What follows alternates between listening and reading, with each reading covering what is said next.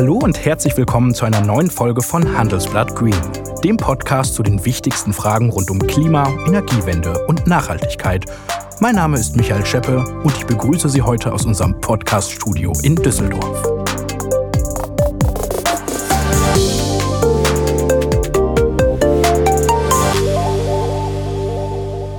Das Thema Nachhaltigkeit wird in allen Lebensbereichen immer wichtiger sei es bei den Unternehmen, die CO2-neutral wirtschaften wollen, oder im Supermarkt, wo wir ja immer häufiger zu Produkten mit dem Ökosiegel greifen. Und diesen Nachhaltigkeitstrend, den gibt's auch im Depot. Anleger investieren nämlich immer häufiger in nachhaltige Geldanlagen. Das sind, wenn man so will, die Bioäpfel der Finanzbranche.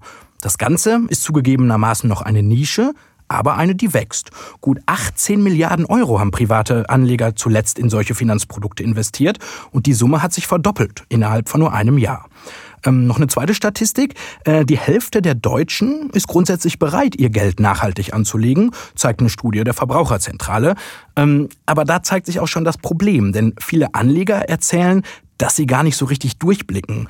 Hm, wie geht das überhaupt mit der nachhaltigen Geldanlage? Wie grün ist das Ganze überhaupt? Und wirft das Rendite ab? Genau diese Fragen wollen wir heute klären, und zwar mit einer, die erst Karriere bei der Deutschen Bank gemacht hat und jetzt Geschäftsführerin eines Nachhaltigkeitsfintechs ist mit dem Namen ESG Screen 17.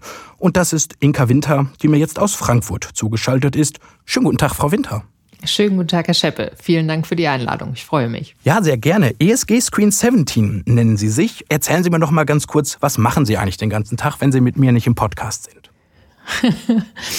Na, dann beschäftigt sich mein Team und ich, äh, beschäftigen wir uns damit, Nachhaltigkeitsinformationen für Investoren zur Verfügung zu stellen. Das heißt, unser Ziel ist es, insbesondere institutionelle Investoren derzeit dazu zu befähigen, nachhaltig zu investieren und zwar nach eigenen Werten und Rahmen Bedingungen, also quasi das Ganze individualisiert mhm. umzusetzen. Wir sind die Brücke zwischen den Nachhaltigkeitsinformationen, die es ja auch in sehr großer Diversität und Heterogenität am Markt gibt und wir bilden die Brücke dann zum Investor. Das heißt, wir bereiten diese Daten auf im Rahmenwerk der 17 UN-Nachhaltigkeitsziele. Was zählt dazu zum Beispiel? Da geht es angefangen von keine Armut, Bekämpfung der Armut, Bekämpfung von Ungleichheiten. Da geht es um Gesundheitssysteme, da geht es um Innovation, Infrastruktur, da geht es um Gender Diversity. Also es sind im Grunde 17 Themen, die ähm, 2015 von 196 Staaten im Rahmen einer UN-Versammlung unterschrieben wurden und von den Staaten ratifiziert wurden. Und daher auch die 17 in Ihrem Namen. Daher auch die 17 in unserem Namen, ganz genau. Und wir verbinden im Grunde diese Informationen, die Sie am Markt haben, bereiten sie im Rahmenwerk auf, sodass wir am Ende eine Nachhaltigkeitsbewertung unseren Kunden zur Verfügung stellen, inwieweit Unternehmen zum Erreichen dieser 17 Nachhaltigkeitsziele beitragen. Und wir wollen damit einfach den Investor wirklich befähigen, seine eigenen Werte umzusetzen. Mhm. Aber das ist auch gar nicht so einfach, ne? was eine nachhaltige Geldanlage ist. Wenn ich das gegoogelt habe, sind da zigtausende Treffer gekommen, wo ich nicht so recht schlauer geworden bin. Deshalb habe ich mal bei Anke Behn angerufen. Sie ist Finanzexpertin von der Verbraucherzentrale in Bremen und sie hat mir das erzählt. Die Schwierigkeit bei nachhaltigen Geldanlagen ist, dass es keine verbindlichen Kriterien gibt. Der Begriff ist nicht geschützt und es gibt auch keine Mindeststandards. Jeder Anbieter kann daher etwas anderes darunter verstehen. Okay, wir reden über nachhaltige Geldanlage, mhm. aber es gibt eigentlich keine Definition. Frau Winter, Sie müssen mir ein bisschen helfen. Welche Ansätze gibt es, die das Thema nachhaltige Geldanlage ja so ein bisschen eingrenzen? Mhm.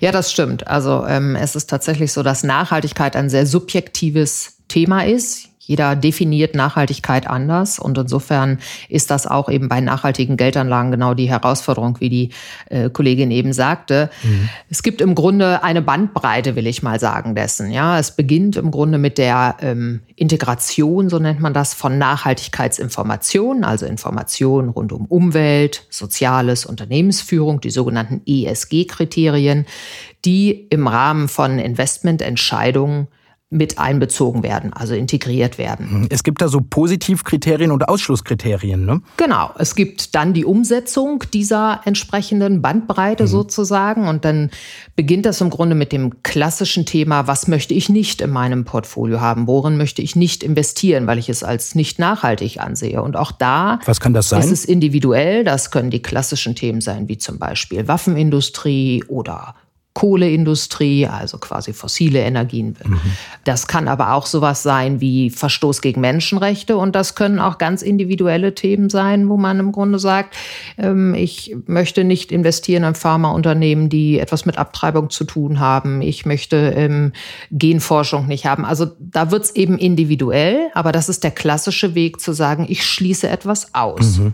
Und dann geht es im Grunde weiter über, Sie haben es gesagt, die sogenannten Positivkriterien. Das heißt, die Frage, wo möchte ich denn mein Geld anlegen? Was soll denn in meinem Portfolio sein? Das können dann bestimmte Themen sein. Was kann sowas sein?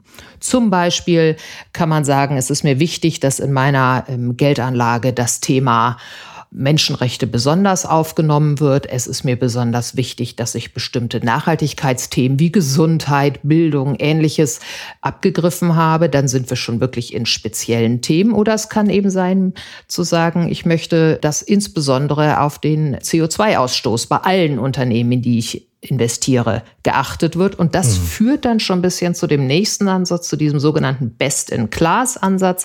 Das heißt, man sucht sich die vermeintlich nachhaltigsten Unternehmen aus einem gewissen Sektor, aus einer Industrie aus. Das heißt, in dem Moment, wo ich investiere, äh, möchte ich über den Best-in-Class-Ansatz sicherstellen, dass ich nur in die Unternehmen investiere, die die besten Nachhaltigkeitswerte sozusagen haben. Mhm. Das sind so Anlagestile, würde ich das nennen. Denken Sie auch manchmal darüber nach, wie wäre es, wenn ich mein Geld nachhaltiger und ökologischer anlegen würde? Würde ich damit eine genauso gute Rendite erzielen? Wenn ja, wie genau stelle ich mein Unternehmen dann nachhaltig auf und worauf muss ich bei der Finanzierung achten? Ich bin Philipp Gistakis und ich bin Chef Anlagestrategie bei der Hypo Vereinsbank. Wenn Sie sich auch genau das fragen, dann gibt es am 15. April ein ganz besonderes Event für Sie, das Hypo Vereinsbank Nachhaltigkeitsforum. Natürlich online und mit umweltengagierten Gästen wie dem Weltumsegler Boris Herrmann und dem Ex-Skirennfahrer Felix Neureuter. Dazu Finanzexperten wie die Energieökonomik Prof. Dr. Claudia Kempfert, dem Vorstandsvorsitzenden der Hypovereinsbank Dr. Michael Diederich und natürlich unseren Spezialisten für Sustainable Finance. Also melden Sie sich gerne an. Das geht mit wenigen Klicks unter hvb.de oder gleich hier in den Show Notes. Wir freuen uns auf Sie. Seien Sie dabei am 15. April.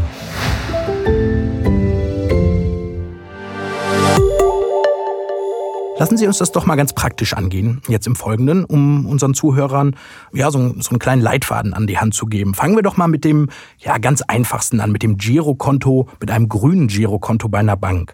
Wie und wo geht da eigentlich nachhaltige Geldanlage? Also die nachhaltigen Konten, Girokonten oder auch Spareinlagen, angeboten von, von verschiedenen Anbietern. Haben Sie ein Beispiel? Na, es gibt die Umweltbank, es gibt Triodos, es gibt die GLS Bank, es gibt auch neue Anbieter wie die Tomorrow Bank aus Hamburg, ähm, Globalance Bank. Also das sind alles ähm, Institutionen, die sich dem Thema Nachhaltigkeit klar verschrieben haben die eben unterschiedlichste Angebote dort machen. Und dort ist es eben einfach so, in dem Moment, wo ich ja mein Geld anlege in einer Bank oder auf einem Konto liegen habe, ähm, kann die Bank damit letzten Endes Kredite vergeben. Also der klassische Fall, ich spare und das Geld wird von der Bank als Kredit vergeben und dann wird eben an entsprechend nachhaltige Projekte ähm, oder nachhaltige Unternehmen Geld ausgegeben als Kredit. Das ist mal so der, der erste Punkt. Das weitaus prägendere Thema, glaube ich, derzeit ist wirklich die, die nachhaltige Geldanlage im klassischen Sinne. Also sprechen wir da von dem ETF. Ja, also das Ziel ist ja erstmal quasi zu sagen, ich möchte sparen, möglichst vielleicht für meine Rente, Vorsorge mhm. oder auch aufs nächste, auf den nächsten Urlaub. Und da geht es. Wenn er denn wieder geht. Wenn, ja, genau, das war jetzt ein schlechtes Beispiel, das gebe ich zu. Aber da geht es im Grunde darum, das Geld dann längerfristig anzulegen. Und genau, da haben Sie völlig recht. Das, was man da als Privatkunde im Grunde nutzen kann, sind ETFs, sind ähm, Investmentfonds. Bei ETFs, das sind passive Anlagen.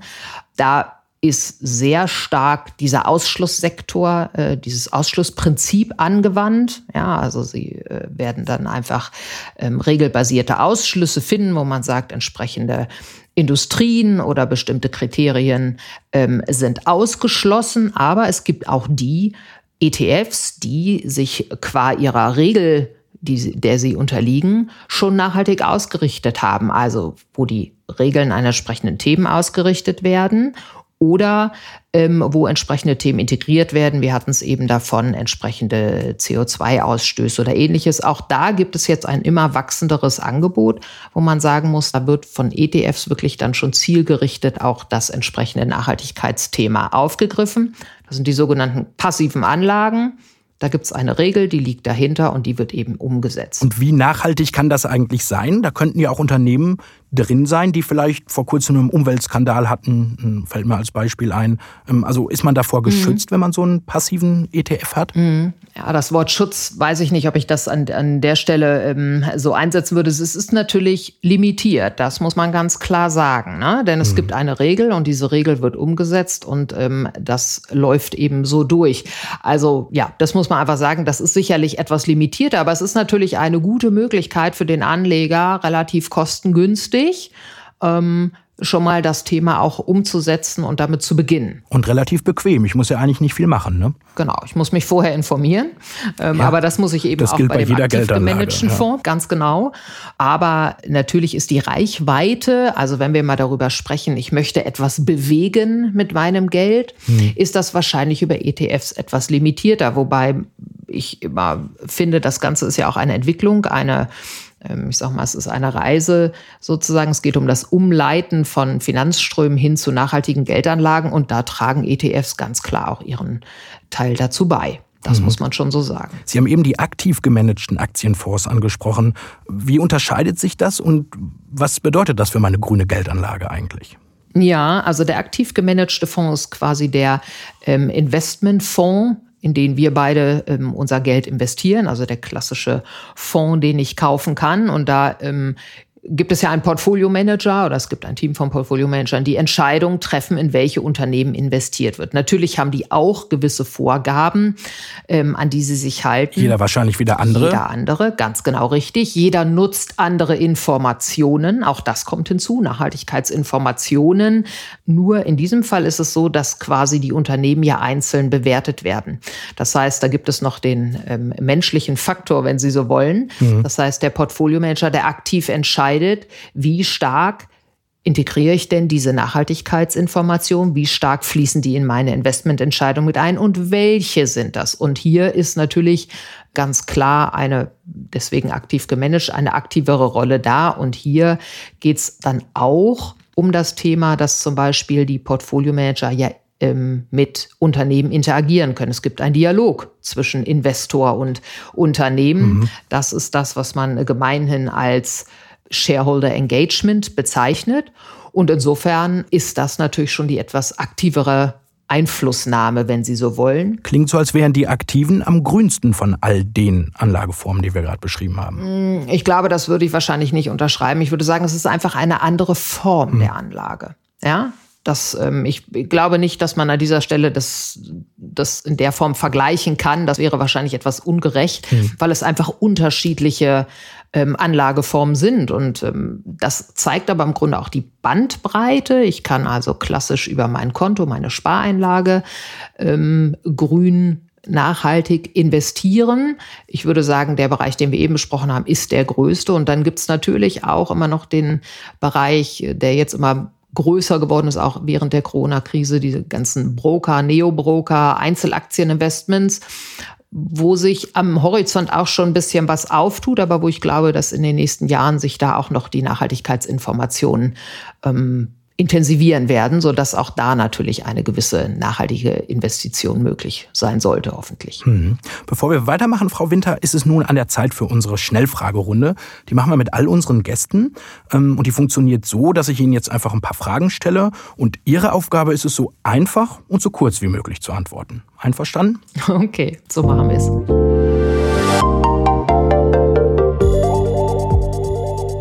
Atomkraft? Ja oder nein? Schwierig. Eher nein. Diesel oder E-Auto? E-Auto. Nachhaltige oder konventionelle Geldanlage? Nachhaltige Anlage. Okay, wenig überraschend. Aktien ja. oder Fonds? Fonds für den Privatanleger, für erfahrenere Anleger sicherlich Einzelaktien auch. Na gut. Und sicherheitsorientiert oder spekulative Geldanlage? Das hängt vom individuellen Anlagehorizont ab. Gut, Frau Winter, wir müssen über Corona reden. Ähm, ich glaube, das ist in jeder Sendung im Moment der Fall, weil das Virus beeinflusst ja quasi alle Lebens- und Wirtschaftsbereiche.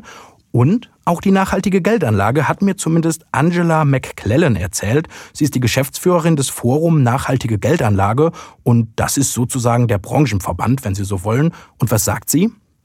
Also ich glaube, dass die Corona-Krise das Thema Nachhaltigkeit noch stärker in das öffentliche Bewusstsein gerückt hat. Also gerade durch ähm, so Faktoren wie Biodiversität und der Erhalt natürlicher Lebensräume zum Schutz vor Pandemien sind eigentlich jetzt wichtiger denn je. Und während des ersten Lockdowns gibt es eine Studie von Scope, die zeigt, dass während des ersten Lockdowns, als die Börsen so ein bisschen an Talfahrt gingen, nachhaltige Geldanlagen wesentlich weniger Verluste verzeichnet haben als konventionelle Geldanlagen. Sie waren also weniger volatil und damit krisenresilienter. Also Nachhaltigkeit boomt und lohnt sich, auch in der Corona-Krise. Sehen Sie das auch, Frau Winter, diesen Corona-Effekt? Ja, den, den sehe ich auch. Und ähm, ich sehe einfach, das Thema ist über die letzten Jahre schon prominenter geworden, aber es hat definitiv mit Corona nochmal an Dynamik gewonnen. Ähm, ich teile das, ähm, was die Kollegin sagt. Bezüglich Biodiversität und Klima ist natürlich das präsente Thema, aber ähm, Corona hat uns viele der Nachhaltigkeitsthemen, auch insbesondere derer Themen, die in den 17 Nachhaltigkeitszielen ähm, integriert sind, aufgezeigt. Das fängt an bei äh, den Themen rund um Gesundheit und Gesundheitssysteme. Das ist das Nachhaltigkeitsziel 3. Wir haben gesehen, dass Bildungsthemen ganz offensichtlich ähm, aufgegriffen werden müssen. Das ist das Nachhaltigkeitsziel 4. Wir diskutieren über Arbeitsbedingungen, Innovation, Infrastruktur, das sind die Ziele 8 und 9. Also Corona hat uns eigentlich vor Augen geführt, was die prägenden Themen sind und es sind Nachhaltigkeitsthemen. Insofern würde ich das ähm, absolut unterschreiben. Und man sieht das jetzt auch wirklich in den, ähm, in den Anlageformen, die kommen. Beruhigt das nur mein grünes Gewissen, so eine nachhaltige Geldanlage, oder habe ich auch was davon am Konto am Ende des Tages? Also Nachhaltigkeit ist ein finanziell relevanter Faktor und Nachhaltigkeit muss auch finanziell ähm, relevant sein. Und insofern ist das eine schöne und, und ähm, wie soll ich sagen, unterstützende Statistik, die hier zitiert wurde.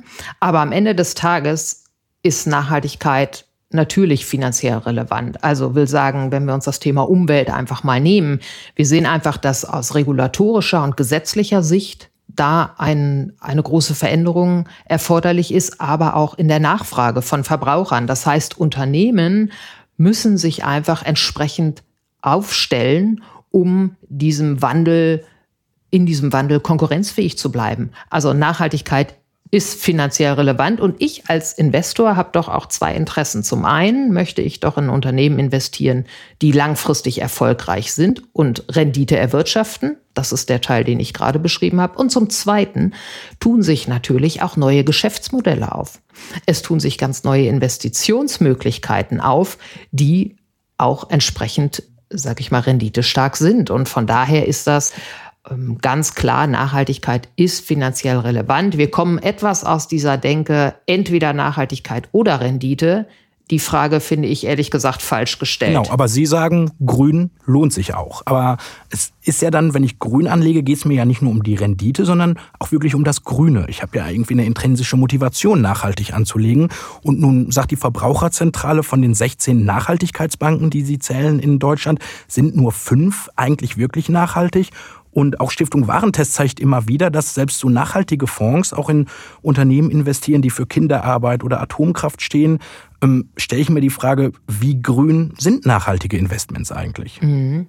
Ich würde sagen, grün und nachhaltig, ich spreche mal von nachhaltigen Investitionen. Mhm. Ähm, nicht, weil, weil ich äh, grüne Anlagen da nicht richtig finde, aber ich glaube, der große Begriff ist da wirklich die Nachhaltigkeit. Denn sie wollen ja auch ein Unternehmen, was entsprechend ähm, sich zum Beispiel Umweltthemen äh, zu äh, zugetan hat oder ähm, entsprechend ausgerichtet ist, dass die, unter, dass die Faktoren wie Soziales und Unternehmensführung auch abgegriffen sind. Also ähm, ich kann es auch anders formulieren. Wie nachhaltig sind nachhaltige Geldanlagen wirklich? Mhm. Also die überzeugte Nachhaltigkeits- oder Sustainable Finance-Frau in mir sagt, da gibt es große Unterschiede und das, was Sie eben angesprochen haben, ähm, die Informationen der NGOs, die letzten Endes sagen, es gibt immer noch die schwarzen Schafe in Investments, die ist sicherlich nicht falsch. Mhm. Aufgrund der Tatsache, dass es im Grunde keine Standarddefinition gibt, ist, ist da mhm. natürlich Sind auch wir wieder bei unserem Ausgangsproblem. Spielraum gegeben. Mhm. Genau. Wenn man, wenn wir zum Beispiel hergehen und sagen, ist eine Anlage, die nur rein auf Ausschlüssen basiert, nachhaltig, das ist sicherlich sehr viel limitierter, als wenn ich eine ähm, Ausrichtung eines Fonds wähle, der in entsprechende Nachhaltigkeitsthemen investiert. Ja, also das gibt, ist eine entsprechende Bandbreite und das gibt aber auch jedem Anleger die Möglichkeit, je nach seinem Nachhaltigkeitsverständnis, nach seiner Nachhaltigkeitsausrichtung zu investieren. Ich glaube, es ist eine Reise. Es ist eine Entwicklung. Wir sehen aus regulatorischer Sicht den Druck immer mehr Transparenz zu schaffen. Das heißt, die Anbieter werden immer mehr dazu verpflichtet, dem Privatkunden, dem Verbraucher Informationen darüber zu geben, wie Nachhaltigkeit umgesetzt wird. Da gibt es ja jetzt eine neue Verordnung seit Anfang des Monats, ne? Ganz genau, ganz genau. Hm. Es gibt ähm, aus regulatorischer Sicht die Offenlegungsverordnung. Jetzt muss man ehrlich sagen, vieles von dem, was der Regulator erfordert, ist vielleicht für den Verbraucher an der Stelle dann doch noch etwas kompliziert. Aber ich glaube, dieser was die Anbieter ja einfach alle liefern müssen, ist eine Transparenz über die Umsetzung der Nachhaltigkeit. So. Und je mehr das natürlich erfolgt, umso besser kann man das nachvollziehen und umso mehr wird natürlich auch ein Druck sich hoffentlich von, von Verbraucherseite aufbauen, von Nachfrageseite aufbauen, dass man das eben immer stärker integriert. Ganz klar. Mhm. Aber halten wir mal fest, es ist nicht alles ganz so dunkelgrün, wie es vielleicht in den Werbebroschüren immer scheint. Ähm, das ist für die Verbraucher ja wichtig, weil wenn man nachhaltig investieren will, will man ja auch die wirklich dunkelgrüne Geldanlage ähm, nutzen. Und wie kann man die eigentlich erkennen? Das habe ich auch Angela McClellan vom Forum Nachhaltige Geldanlage gefragt und das war ihre Antwort. Das FNG hat die FNG Nachhaltigkeitsprofile entwickelt. Das ist eine Datenbank, die man auf unserer Webseite findet, wo 400 nachhaltige Fonds gelistet sind nach ihren Nachhaltigkeitskriterien. Also beispielsweise bestimmte Anlageschwerpunkte, welche nachhaltige Anlagestrategie wenden sie an. Und hier kann der Privatanleger oder die Privatanlegerin sich ganz gut den passenden Fonds aussuchen. Mhm. Was ist Ihr Ratschlag, Frau Winter? Mhm. Also ich glaube, diese Siegel können einem eine gewisse Richtung geben. Natürlich haben auch die unterschiedliche Methodiken, natürlich haben auch die unterschiedliche Daten. Also auch da ist eine Diversität da. Aber allein über die Siegel hat man schon mal genau das, was gerade angesprochen wurde, die Möglichkeit, eine Auswahl zu schaffen. Das Zweite ist natürlich, ähm, dass es auch entsprechende Online-Tools gibt, über die man die Nachhaltigkeit seiner Anlage letzten Endes evaluieren kann. Haben Sie zwei Beispiele? Na, zum Beispiel gibt's da die äh, Globalance Bank, die da ein sehr prominentes Tool hat. Mhm. Und da gibt's einige Anbieter, die das, äh, die das machen. Aber auch da wird man feststellen, wenn man denselben, dieselbe Anlage bei verschiedenen Anbietern gibt, gibt's wieder unterschiedliche Ergebnisse. Also Sie sehen, wir drehen uns immer wieder um dieses Thema der, der Vergleichbarkeit. Aber mhm. ich glaube, ganz wichtig ist, als allererstes sich als Anleger klarzumachen, was heißt denn für mich Nachhaltigkeit? Und dann kann das Siegel oder kann eben auch diese Datenbank, von der eben die Rede war, eine Möglichkeit sein, dass man sich schon mal eine gewisse Auswahl anschauen kann. Und dann muss man natürlich ein Stück weit auch selber sagen, was sind die für mich wichtigen Themen und muss ich ähm, dann bei den für mich relevanten Anbietern vielleicht angucken, ist das da abgegriffen? Und insofern ist das letzten Endes aber genauso wie bei jeder anderen äh, Entscheidung auch. Man muss sich investieren und die eigenen ähm, Fokusthemen setzen. Ich glaube, Siegel und auch diese Online-Tools, aber auch die verbesserte Darstellung der Fondsanbieter kann da wirklich eine oder ist da einfach die richtige Richtung.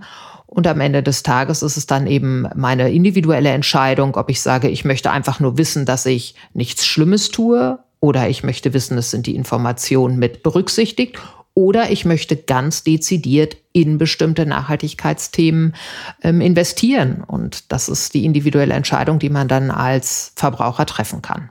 Mhm. Also muss man ein bisschen Zeit mitbringen, ähm, und sich ganz genau informieren, wenn man eine wirklich nachhaltige Geldanlage finden will. Lassen Sie uns ganz kurz mhm. am Ende dieses Podcasts noch über eine Frage sprechen, weil ich möchte ja irgendeinen Impact, wie man so schön sagt, einen Einfluss haben, wenn ich nachhaltig investiere. Nun hat die Verbraucherzentrale ein Gutachten rausgebracht und ähm, die schreiben, ja, die private nachhaltige Geldanlage, dadurch könne die Welt nicht gerettet werden, ähm, heißt es da. Wird die Welt also nicht grüner, wenn ich grün anlege? Das, das würde ich so nicht unterschreiben wollen. Also ich würde sagen, wir müssen die Welt retten. Hm. Das ist, glaube ich, jedem klar. Und insofern, da wir auch die Frage hatten oder beziehungsweise die These ja hatten, dass Nachhaltigkeit finanziell relevant ist, hm. stellt sich diese Frage für mich nicht, ob der private Anleger nachhaltig investiert oder nicht. Es geht natürlich um die verschiedenen Ausprägungen. Und eins ist auch ganz klar, die globalen Herausforderungen, vor denen wir stehen, wenn wir uns angucken, wie viel Billionen US-Dollar es pro Jahr braucht, um diese 17 Nachhaltigkeitsziele bis 2030 zu erreichen, ähm, dann wird das nicht allein mit staatlichen Geldern passieren. Und natürlich müssen dann Finanzströme umgeleitet werden. Und dazu gehört der private Anleger. Den Punkt, den sie macht im Sinne der dieses Impact messen. Also, mhm. wenn Frau Winter jetzt ihren monatlichen Sparbeitrag in einen Investmentfonds anlegt, wie viel verändert Frau Winter dann die Welt? Das ist sicherlich schwierig zu messen. Da, das stimmt. Ähm, aber offen gestanden ist die, die nachhaltige Ausrichtung einer Geldanlage je nach individuellem Gusto alternativlos, denn sie wollen Rendite erwirtschaften. Wir wissen, wir müssen die Welt retten. Das heißt, wir müssen uns dieser Themen annehmen. Und ähm, am Ende des Tages ist der Markt der privaten Geldanlagen, also das Volumen, was da letzten Endes angelegt wird, so groß, dass ich doch der Meinung bin, es trägt einen signifikanten Beitrag dazu bei, ähm, diese Welt zu retten oder auf jeden Fall zu einem besseren Platz zu machen, ja. Wenn wir diesen Podcast in zehn Jahren nochmal machen, haben wir dann noch dieselben Themen oder ist dann nachhaltige Geldanlage eigentlich der Mainstream und es diskutiert keiner mehr über Nachhaltigkeitsthemen. Was ist da Ihre Prognose? Also ich würde sagen, wir diskutieren nicht mehr darüber, ob wir zusätzliche Informationen über Umwelt, Soziales und Unternehmensführung auch in Investitionsentscheidungen mit einbeziehen und ähm, dass das auch ein signifikanter Teil dessen ist. Und ich glaube, wir werden auch nicht mehr darüber diskutieren, dass Unternehmen eben genau diese Themen auch in Unternehmensstrategie umsetzen müssen. Ich glaube, wir werden dann vielleicht eher über das Thema Impact und damit verbunden wirklich die Frage, welche Themen sind es dann? Ja, in welche Themen müssen wir investieren? Ich glaube, das wird immer präsent bleiben. Das wird sich hoffentlich ein Stück weit auch immer weiter verändern und verbessern. Aber wir werden nicht mehr darüber diskutieren, ähm, ob eine Anlage nachhaltig ist oder nicht. Dann lade ich Sie für in zehn Jahren nochmal ein und wir schauen, was aus Ihrer Prognose geworden Sehr ist. Sehr gerne. Äh, und bevor wir jetzt ganz am, am Schluss sind, ähm, habe ich noch eine letzte Frage an Sie. Wann hatten Sie denn eigentlich das letzte Mal ein schlechtes Gewissen der Umwelt gegenüber? Also so in Ihrem persönlichen Alltag? Mhm. Ähm, als ich meinen eigenen Footprint über den Footprint Calculator, das mache ich einmal im Jahr, erstellt oh. habe. Und was ist rausgekommen? Naja, dass ich auf jeden Fall nicht so nachhaltig bin, wie ich es gerne wäre. Ähm, und es ist sehr klar dabei rausgekommen, dass die Mobilität das Problem ist. Also jedes Mal, wenn ich jetzt in mein Auto steige, in mein Dieselauto steige, dann denke ich doch, hm, das ist vielleicht nicht so gut. Ähm, hat den positiven Effekt gehabt, dass ich öfter aufs Fahrrad zurückgreife, aber das ist schon, ähm, die Mobilität ist schon ein Punkt, die mir noch ähm, etwas auf der Seele liegt. Da habe ich Room for Improvement, wie der Banker sagen würde. Ja, dann wünsche ich Ihnen dabei viel Erfolg, Frau Winter. Herzlichen Dank für Ihre Zeit. Vielen Dank, dass Sie dabei waren. Alles Dankeschön. Gute für Sie. Vielen Dank für das Gespräch. Hat Spaß gemacht. Und das war Handelsblatt Green für diese Woche. Wenn Sie Fragen, Themen oder Anregungen für uns haben, freuen wir uns über Ihre Mail an green.handelsblatt.com. Mein Dank gilt Alexander Voss aus der Produktion und wenn Ihnen unsere Sendung gefallen hat, freuen wir uns natürlich über eine gute Bewertung in Ihrer Podcast-App. Bis zum nächsten Mal. Tschüss aus Düsseldorf.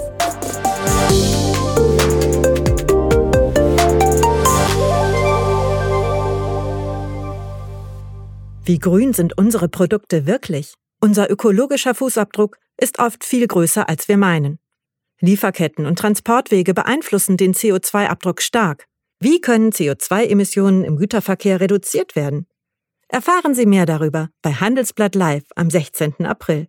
Im Livestream zum Thema Fair Transport, grüne Wege für unsere Produkte diskutiert die stellvertretende Handelsblatt-Chefredakteurin Kirsten Ludowig mit Expertinnen und Experten aus Politik, Wissenschaft und Wirtschaft.